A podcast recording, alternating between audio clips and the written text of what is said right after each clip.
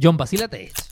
Me creería si te digo que las arepas pueden lograr la paz mundial. Para una buena arepa, Juan, nada es imposible. Me estoy acordando de los hermanos Moya. Bueno, Ximena Montilla es una autora venezolana que tiene años mostrándole al mundo la importancia de la arepa. Y no solamente como un símbolo de la cultura venezolana, sino como un plato que une a personas. De paso, ella es la directora del proyecto Historia de la Arepa, que sacó un libro el año pasado que se llama Una arepa por la paz. Cuando intenté hablar con arepa ya me dio hambre y me provocó arepa con pollito, ¿viste? Bueno, ahorita pedimos una para celebrar porque el cuento no es poca cosa. Métele una Pepsi. Bueno, este libro, que es totalmente gratuito, es una locura. En él hay 14 recetas de arepas que se construyeron con chefs de diferentes culturas. A través de recetas, poemas e ilustraciones muestran a la arepa como un puente entre culturas. Juan, la arepa es la arepa. Sin duda alguna, papá. Y además ese libro obtuvo cinco nominaciones a los Gourmand Awards, que es algo así como los Oscars o el Balón de Oro de los libros gastronómicos. Y para rematar, se lleva el premio al mejor libro de nuestro continente. Men, eso es un golazo para la arepa y para Ximena que tenemos que celebrar. ¡Estrella! Pídete dos arepitas ahí.